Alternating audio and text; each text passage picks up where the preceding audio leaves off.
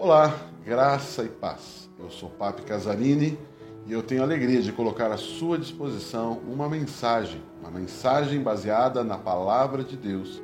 E essa palavra tem poder para transformar a minha vida, a sua vida e a vida de qualquer pessoa. Por isso, abra o seu coração e receba a ministração do Espírito Santo. Continue abençoado, em nome de Jesus. Eu quero compartilhar uma palavra com os irmãos. Tema da minha palavra hoje é edificação. Edificação. Nós tivemos um retiro agora em janeiro com os demais pastores da, das demais igrejas que, que caminham conosco. E ali o nosso pastor ministrou uma série de palavras.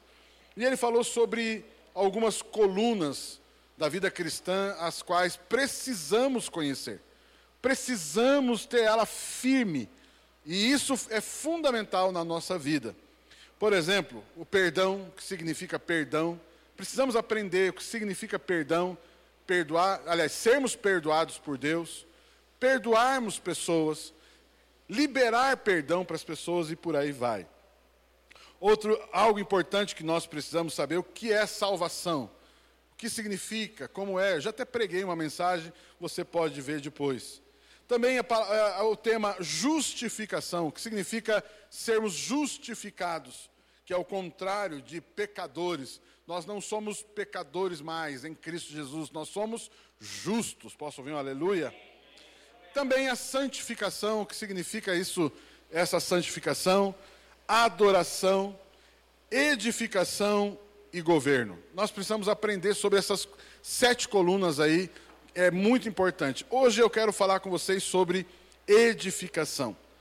Eu quero que você que coloquem para mim o texto, 1 Coríntios capítulo 3, versículo 10, 1 Coríntios 3, 10. Eu vou ler aqui, eu vou ler ali, você acompanha no telão. 1 Coríntios 3, 10. 1 Coríntios 3, 10. Olha lá. Conforme a graça de Deus que me foi concedida, eu, como sábio, sábio construtor, lancei o alicerce, e outro está construindo sobre ele. Contudo, veja cada um como, como constrói. Porque ninguém pode colocar outro alicerce além do que já está posto, que é Jesus Cristo. Se alguém constrói sobre esse alicerce usando ouro, prata, pedras preciosas, madeira, feno e palha, sua obra será mostrada, porque o dia trará a luz, pois será revelada pelo fogo, que provará a qualidade da obra de cada um. Se o que alguém construiu permanecer, esse receberá galardão, recompensa. Se o que alguém construiu se queimar, contudo, é, esse sofrerá prejuízo, contudo será salvo, como alguém que escapa através do fogo. Vocês não sabem que são santuário de Deus e que o Espírito de Deus habita em vocês? Até aqui, até aqui. Mas esse texto, esse texto ele fala então de edificação, construção, edificação, construir algo.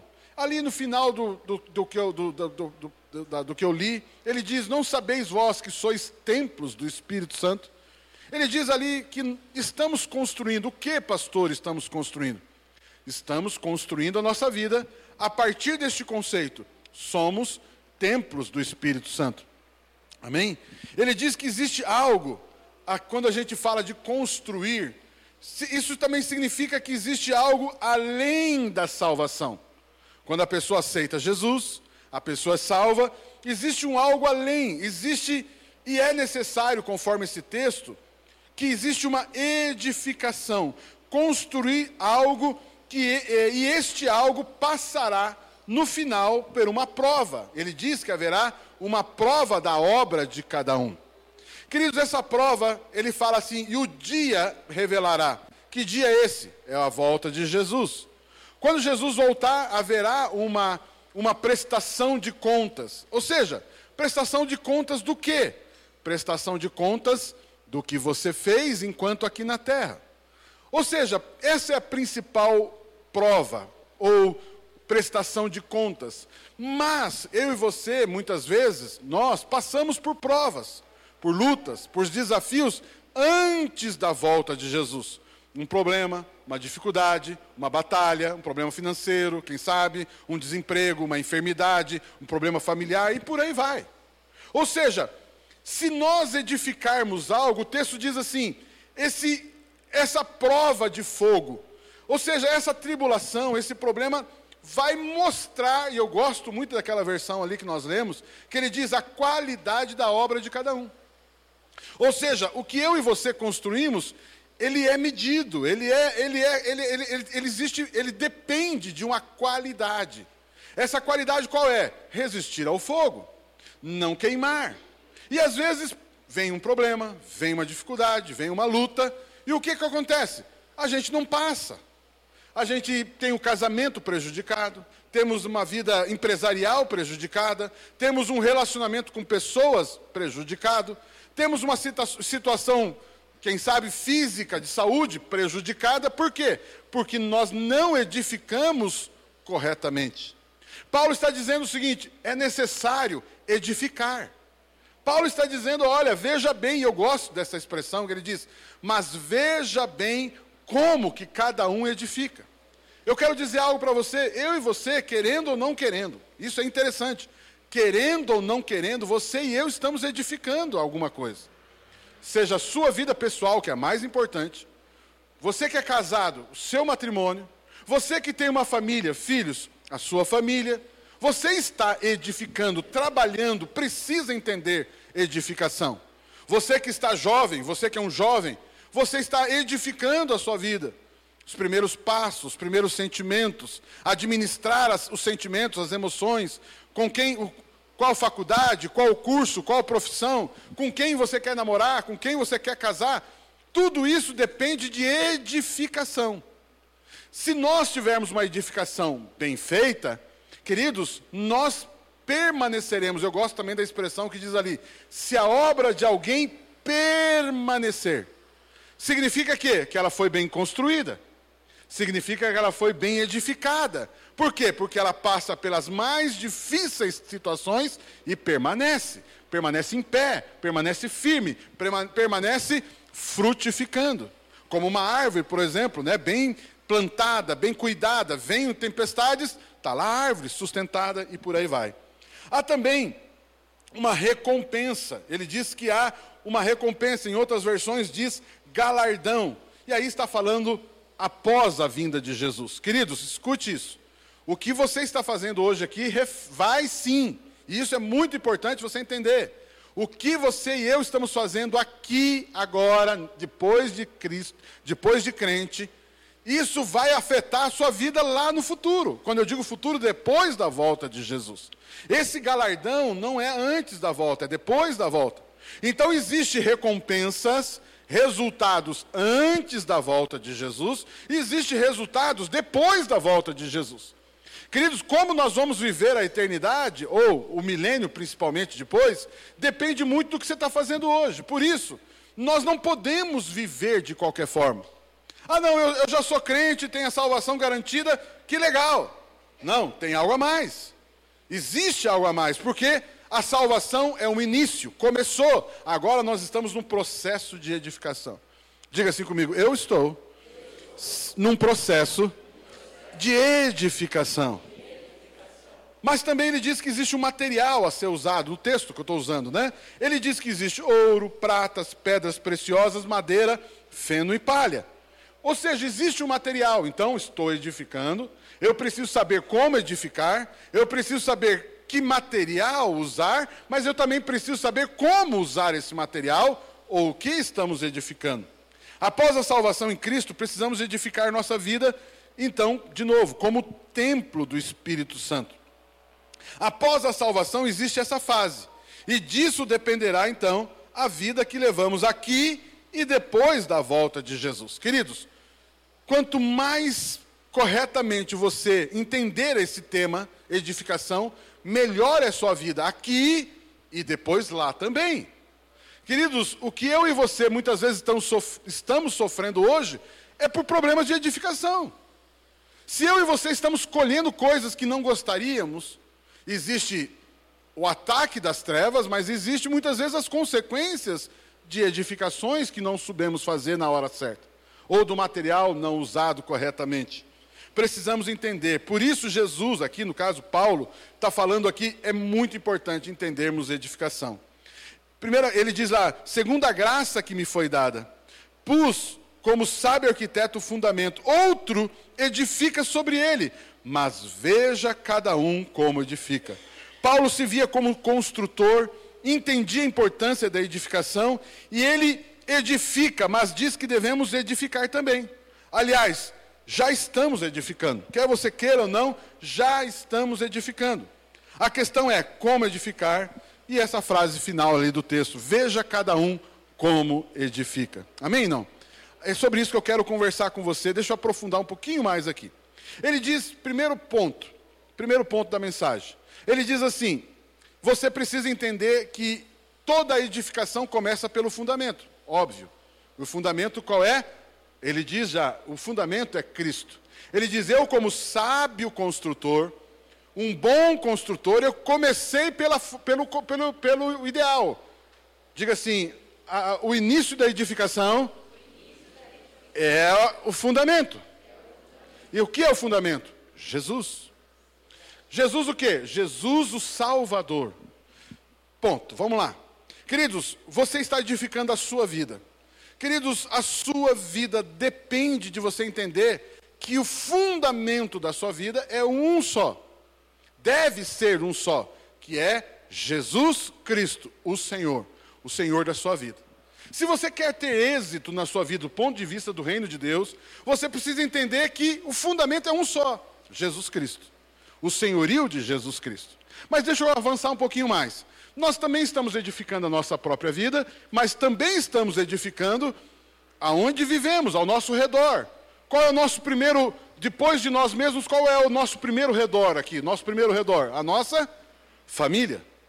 Então, ok, vamos tirar de si mesmo, primeiro, edifica a minha própria vida, e agora edificando a, a nossa família, que é o nosso próximo. Qual, é, qual deve ser o fundamento da nossa família? Jesus Cristo. Qual deve ser o fundamento do seu casamento? Jesus Cristo. Queridos, se você deseja e quer e precisa entender isso, edificar o seu casamento, você precisa começar por um ponto inicial. Jesus Cristo é o fundamento do casamento. Posso ouvir um amém, um aleluia? Amados, Jesus Cristo é o fundamento desse casamento.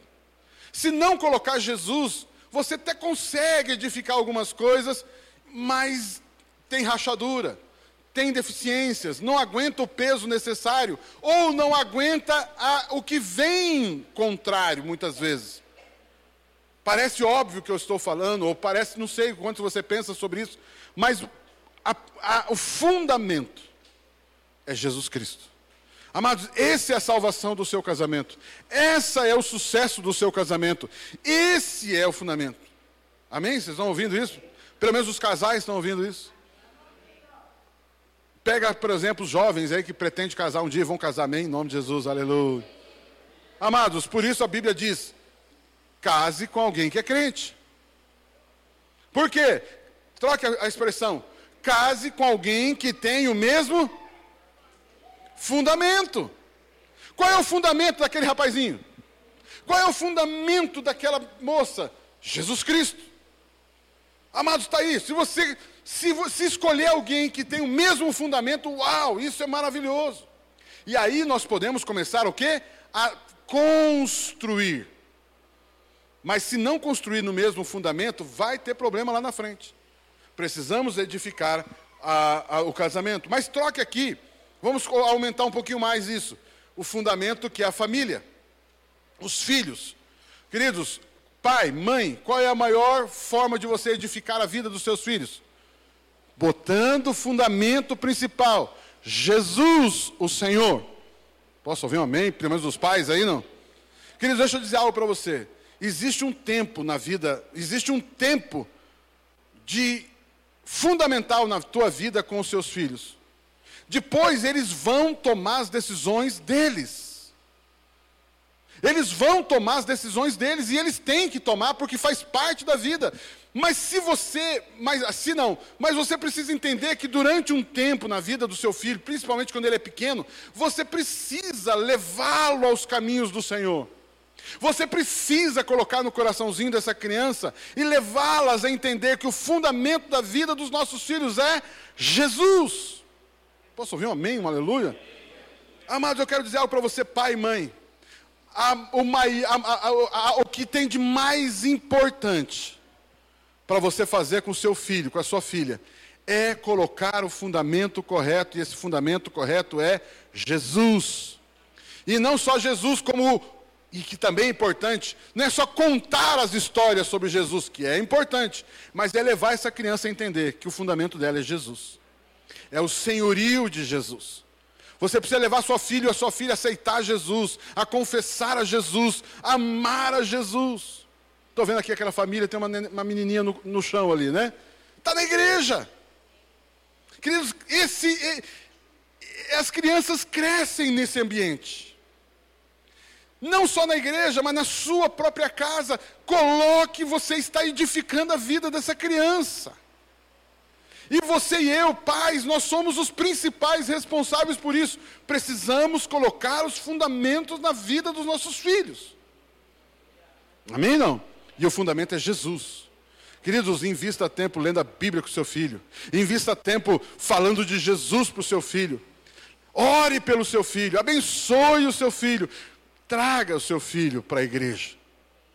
Amém? Não? Pai, por que tem que trazer para a igreja? Porque tem coisas que você não saberá fazer com seu filho. E, isso é incompetência sua? Não, não é incompetência. Mas Deus dá graça para muitas pessoas para fazer coisas que eu e você não sabemos fazer.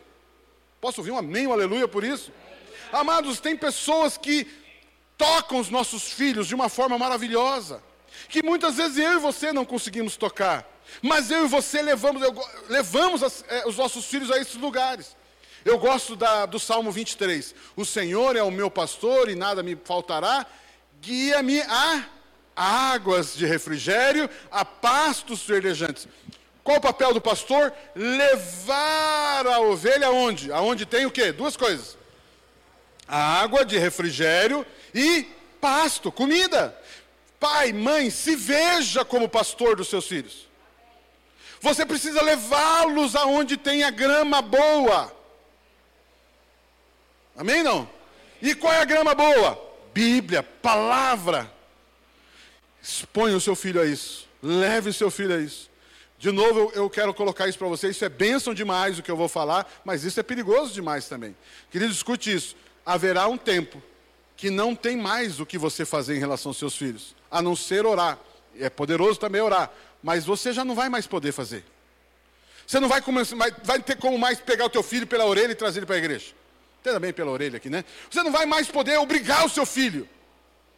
Ele já é maduro. Ele já tem livre arbítrio. E aí você fica lá, pais, orando pelos filhos, mas você precisa investir enquanto você pode. Posso ouvir um amém, um aleluia? Estava conversando de manhã aqui, estava dizendo, ouvindo uma pessoa falando, olha, falou para o filho assim, olha, enquanto você morar na minha casa, enquanto você comer da minha comida, enquanto você usar do meu sabão em pó, você vai para a igreja. Porque esse é o padrão. Esse é o padrão da nossa família. E esse é o que eu tenho de. Olha que lindo isso. Filho, isso é o que eu tenho de mais especial para te ensinar. Acho que você não ouviu isso pai, mãe, o que você tem de mais especial para ensinar para o seu filho não é a educação, não pode roubar, não pode fazer mal para os outros, tem que respeitar os mais velhos, tudo isso é maravilhoso e você tem que fazer. Mas eu quero dizer algo para você: o que tem de mais especial, mais precioso que você pode dar para o teu filho, não é o curso, a escola, a comida, a roupa. O que tem de mais especial é Jesus Cristo. Amados, isso, disso valerá, como eu já falei aqui, a vida dele aqui na terra e a vida dele depois. Depois, posso ouvir um amém, aleluia? Diga assim: o meu filho, aliás, diga assim: os meus filhos estarão sempre no, no temor do Senhor, na casa de Deus, serão edificados para a glória de Deus. Amém, aleluia.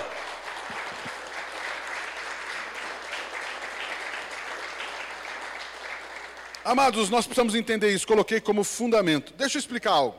Quando a gente fala disso, nós temos que lembrar do tabernáculo.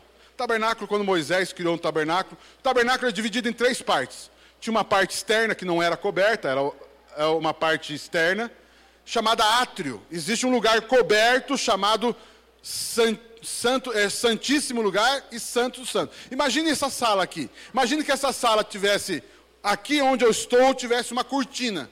Daqui para lá é o santo lugar, da, de trás da cortina até aqui é o santíssimo lugar, o santo dos santos. Aqui ficava a arca da aliança, aqui ficava a taberna, é, candelabro, mesa de pães e por ali vai. E lá fora era o átrio, onde faziam sacrifícios, aquela coisa toda, também cercada. Isso aqui é uma referência ao corpo humano, o homem, o ser humano. Espírito, alma e corpo. Queridos, escute isso.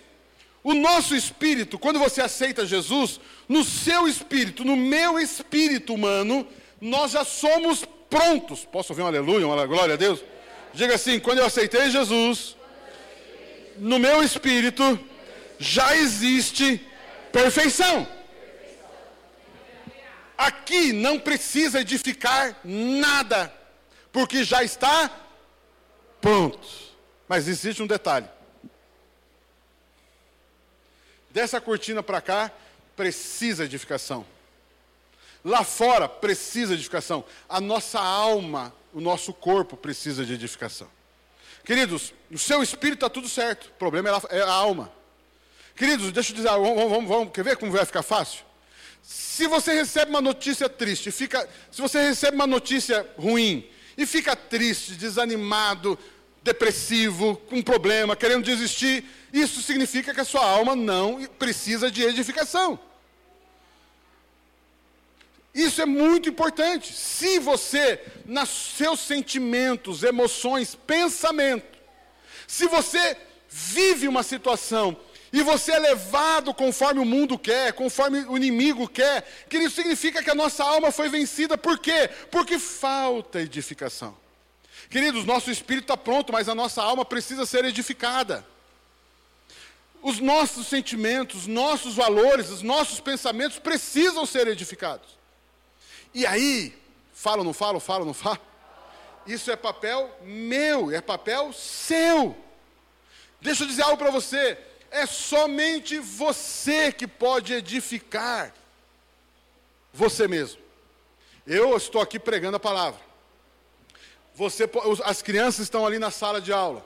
Mas eu quero dizer algo para você, meu querido, minha querida. Só você pode edificar a sua própria vida. Eu posso trazer para você materi materi material. Eu posso trazer para você algumas instruções. Mas a decisão de edificar a sua vida é você mesmo. Pastor, por que, que eu fico tão triste, tão desanimado? Porque você precisa ser edificado. Pastor, por que eu tenho tantas vezes vontade de desistir? Porque você precisa ser edificado.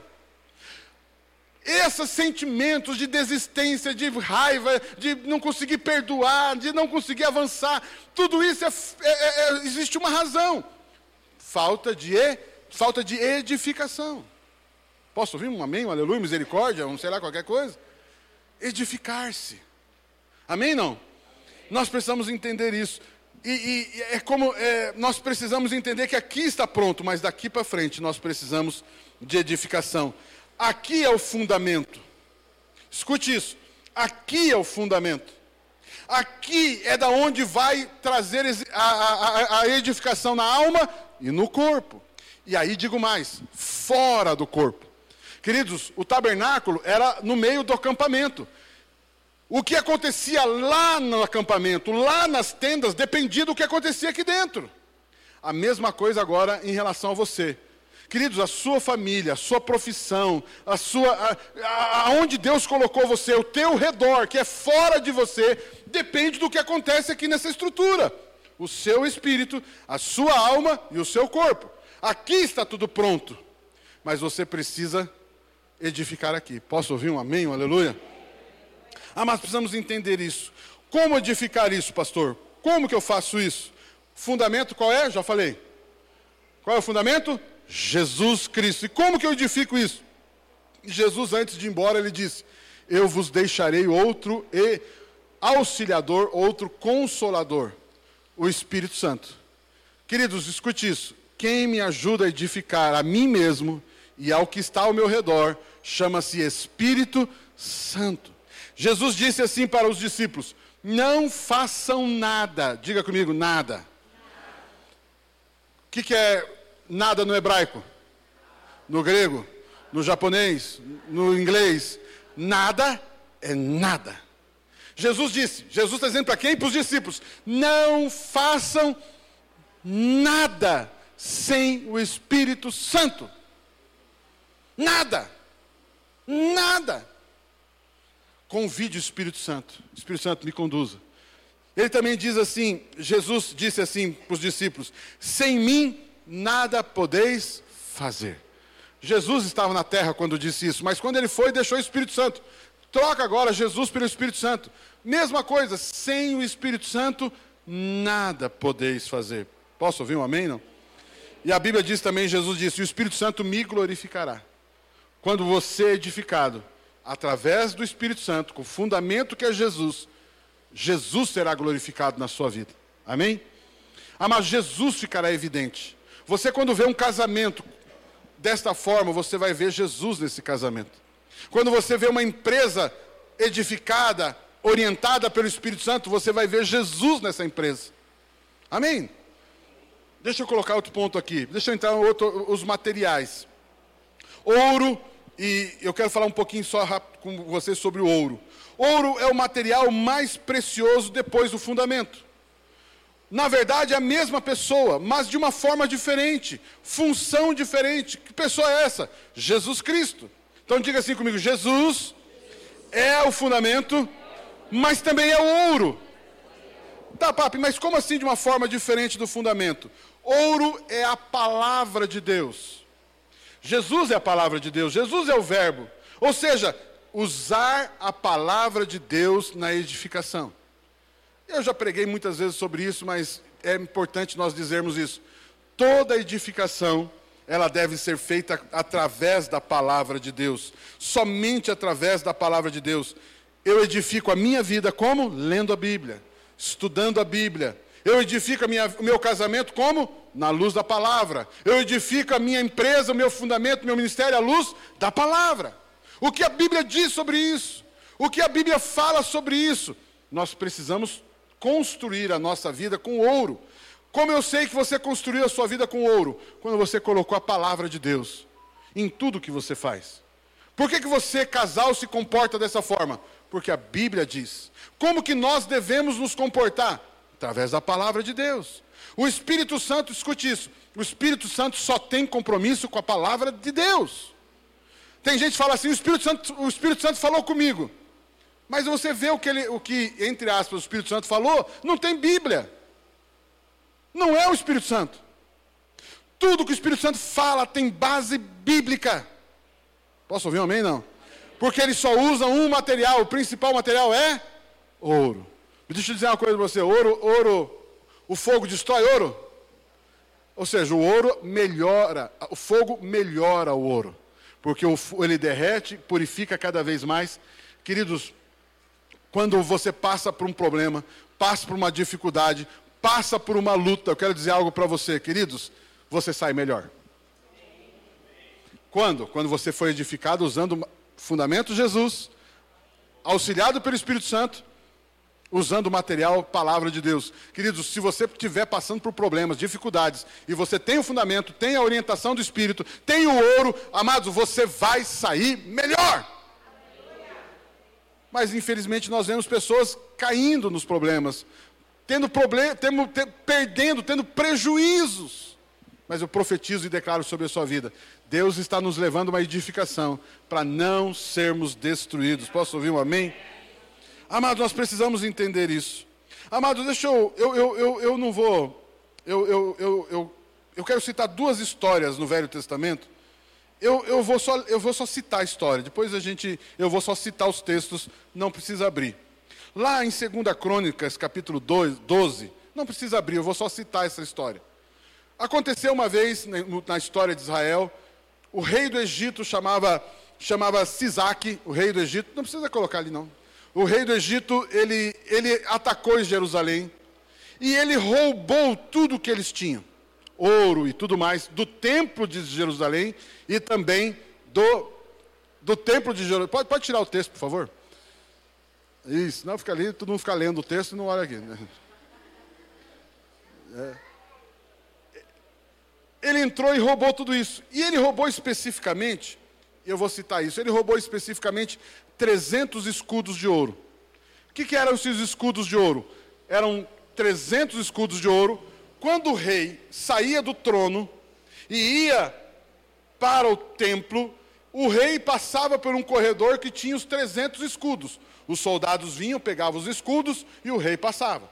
O rei voltava, pegava os escudos e, o, e ele passava. O que significava isso? Salomão instituiu isso. Cada escudo desse tinha 3 quilos de ouro, revestidos com 3 quilos de ouro. Imagine, 300 vezes 3 quilos, você imagina quanto ouro tinha naquilo lá.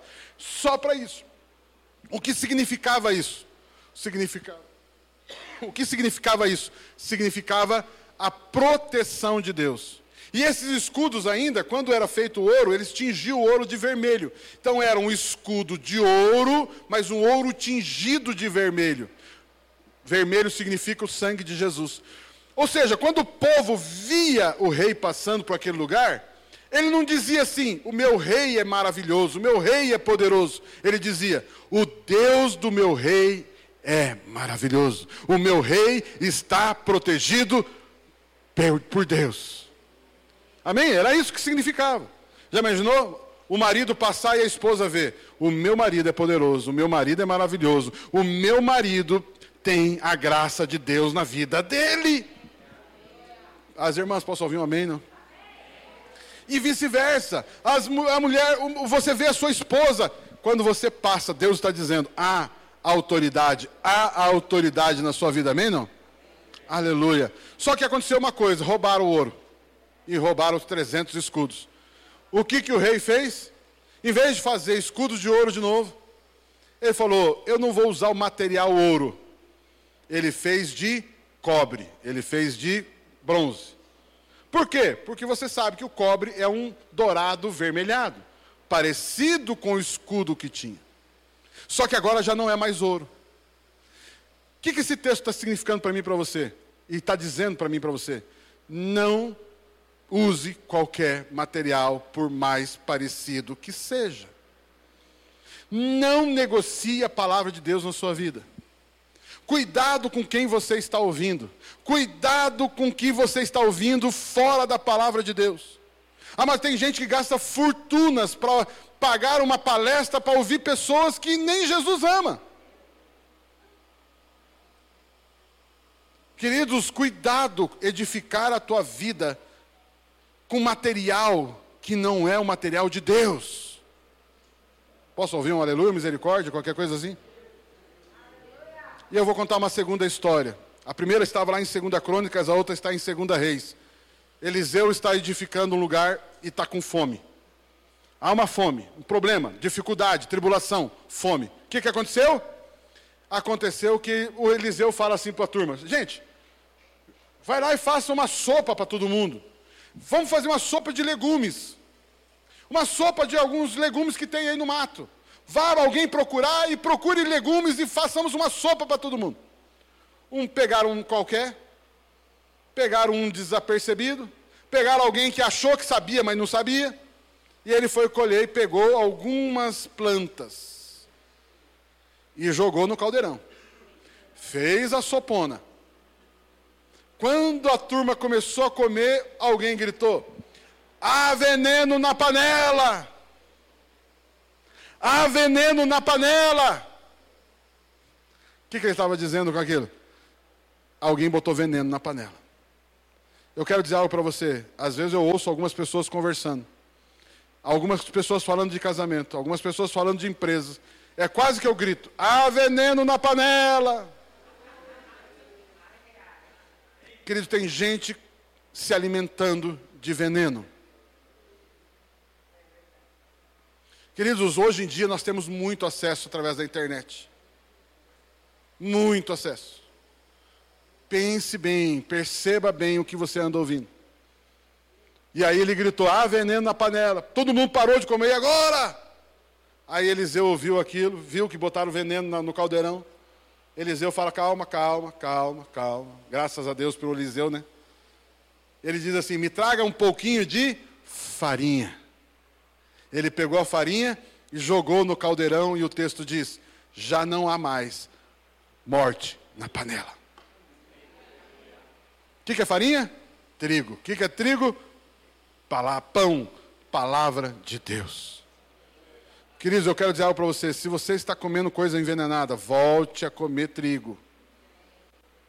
A única coisa que anula o veneno na panela é palavra de Deus. Essas duas histórias eu achei fantástica. Cuidado usar qualquer material. Cuidado fazer um cozido com qualquer comida que você acha por aí. Há veneno na panela. Amém não? E aí existem outros elementos, e eu quero já ir quase encerrando aqui. Existe a prata. Prata significa redenção. Deixa eu dizer algo para você, meu irmão. Edifique a tua vida. A tal ponto que exista prata na tua vida. O que é prata, papi? Prata fala de redenção. Jesus, quando foi traído por Judas Iscariotes, lembra? Quanto que o Judas Iscariote ganhou para trair Jesus? 30 moedas de prata. Jesus foi comprado com prata. José foi vendido pelos seus irmãos por 20 moedas de prata. Fala de redenção.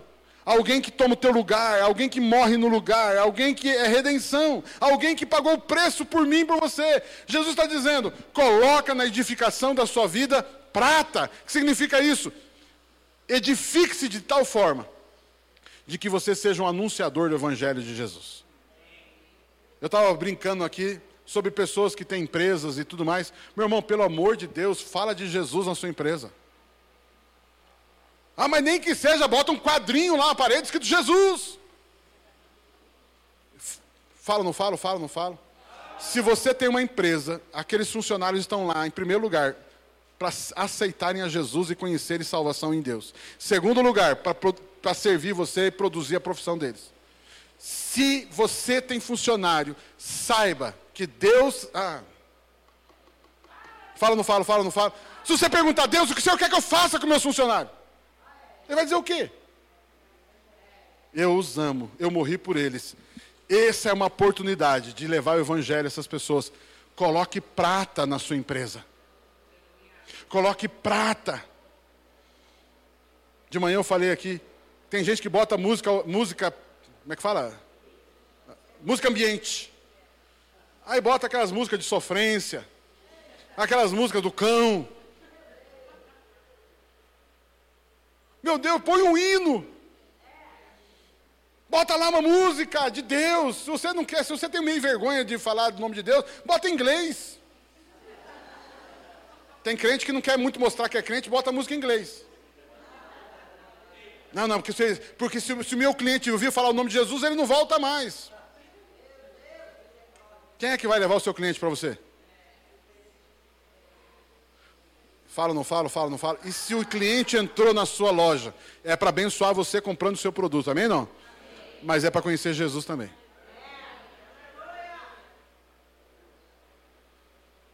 Posso ouvir um?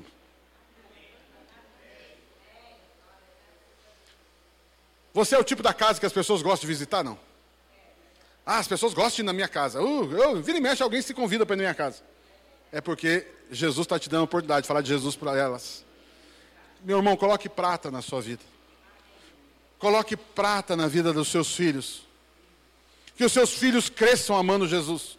Que os seus filhos cresçam falando de Jesus. Ah, amado, você pega os velhos agora, crente, crente velho. É uma vergonha de falar de Jesus, né? Fazer fofoca fala com uma liberdade tremenda. Estou brincando. Vai fazer fofoca, fala com uma, tremenda, uma liberdade tremenda. Vai falar de Jesus. Não, mas isso que, tá, que vai pensar. Mas quando você conta fofoca, você não pensa no que vai pensar? Fala de Jesus. Eu quero dizer algo para você. Você tem o conhecimento do maior poder do universo. Você tem o conhecimento do que existe mais poderoso: o Evangelho, a salvação em Jesus Cristo. Você tem a solução daquela pessoa que sofre. Você tem prata.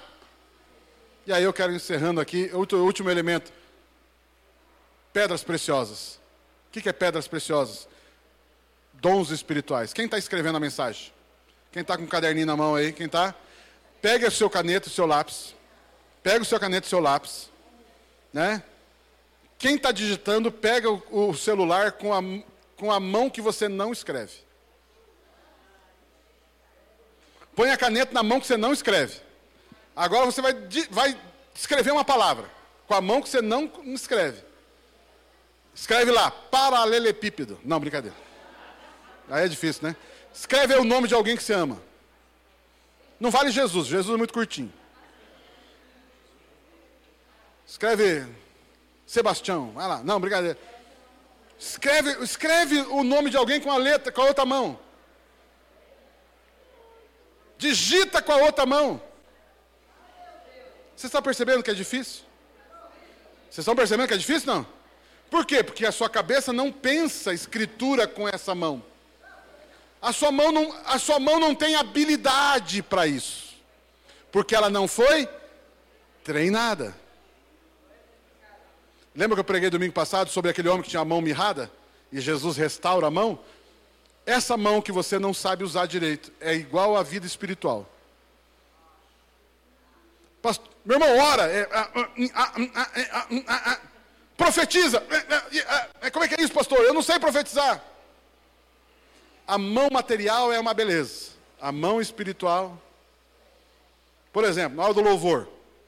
Está aqui, né? Jesus é lindo, maravilhoso, e eu tenho que pagar a conta amanhã e tem que. É, esse pastor não para de falar nunca, eu preciso ir embora, estou com fome. Você está no louvor e a sua cabeça, ó. Não é assim. Não estou dizendo que você não está adorando, você estava, mas você parou, porque você começou, a sua mente viajou porque você não está acostumado. É a mão que não é boa, é boa, mas não é boa. É a mão que não está acostumada a louvar o Senhor. Quantos aqui foram orar e dormiram no meio? Né? Quantos aqui foram orar assim, começou a orar assim, orar e. A gente está acostumado às práticas espirituais. Quantos aqui já tiveram sonhos e não entenderam nada? Quantas vezes Deus te deu resposta através de sonhos, mas você precisa de um dom espiritual chamado discernimento de espíritos. O problema é que a gente quer, a gente quando bota a caneta na outra mão, trava tudo. A gente precisa edificar a mão espiritual. E isso é através dos dons espirituais. Você precisa profetizar, precisa orar em línguas. Eu não vou orar, eu não vou perguntar aqui, mas quantas pessoas não oram em línguas? E se ora em línguas, ora pouquinho. Ah, mas você precisa, você, escute isso que eu vou falar para você, você precisa orar em línguas todo dia, toda hora. Fala, não falo, falo, não falo, eu já falei isso, eu vou falar de novo. Queridos, quanto mais oração em línguas você tiver, mais revelação você vai ter. Quanto mais oração em línguas você tiver, mais vai se levantar alguém e vai dizer: Eu sonhei com você. Eu estava orando, veio o seu nome. Eu estava não sei o quê, e vai vir uma ideia, vai vir algo, vai vir algo. Queridos, quanto mais você ora em línguas, você não tem entendimento na hora, mas virá. Você está liberando conhecimento. Ora em línguas. Coisas que não estavam acontecendo, você começa a orar em línguas, daqui a pouco acontece porque você está liberando algo.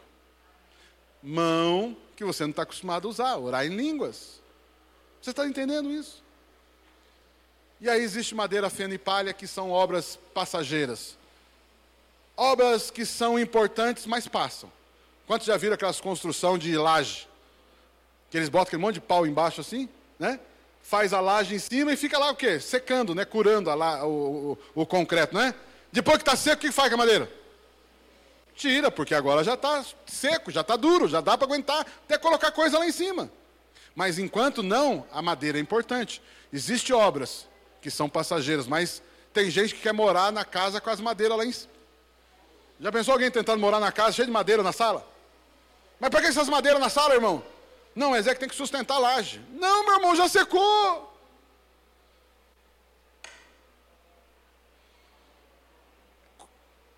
Tem gente ainda investindo em coisas passageiras. Amém? Não? A Bíblia diz: invista naquilo que é eterno. Isso, então, a madeira, a feno e palha são importantes.